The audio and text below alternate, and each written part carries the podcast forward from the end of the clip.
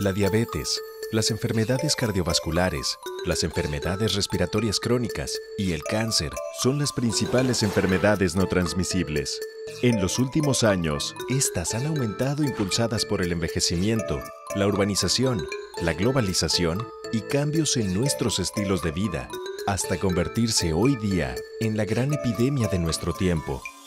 El impacto de las enfermedades no transmisibles puede reducirse con estilos de vida saludables, pero para adoptarlos, la voluntad individual no es suficiente. Por ejemplo, cuando comprar alimentos saludables es más costoso y difícil de encontrar que la comida chatarra. Cuando realizar ejercicio físico es todo un desafío porque no contamos con áreas verdes acondicionadas, cercanas y seguras. Cuando dejar de fumar o de beber resulta complicado porque la publicidad de estos productos nos invade en todas partes. Se requieren leyes y normas que hagan de la opción saludable la más fácil de tomar, pues de no hacerlo, cada vez más personas enfermarán y necesitarán medicamentos y tratamientos costosos de por vida, los cuales podrían llevarlos a la ruina. Pero estamos a tiempo de poner un freno a esta epidemia, y algunos países en las Américas ya han tomado acciones, como por ejemplo,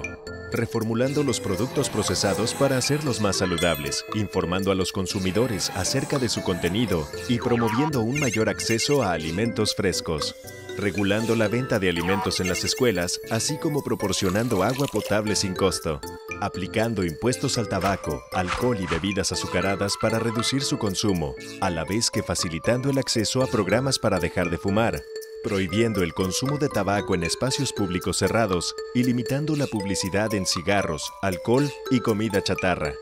creando espacios para la realización de actividades físicas, así como promocionando las ciclovías recreativas y el uso del transporte público. Los gobiernos deben asegurar los servicios de salud para la población, el acceso a la detección oportuna, el diagnóstico, cuidados de salud y medicamentos, sin discriminación y sin que ello implique caer en dificultades económicas. Las personas deben tener apoyo y acceso a la información para empoderarlas en el manejo de su propia salud, con el fin de mejorar el control de sus enfermedades y contribuir a un desarrollo sano de ellos y sus familias. De esta forma, las personas como tú,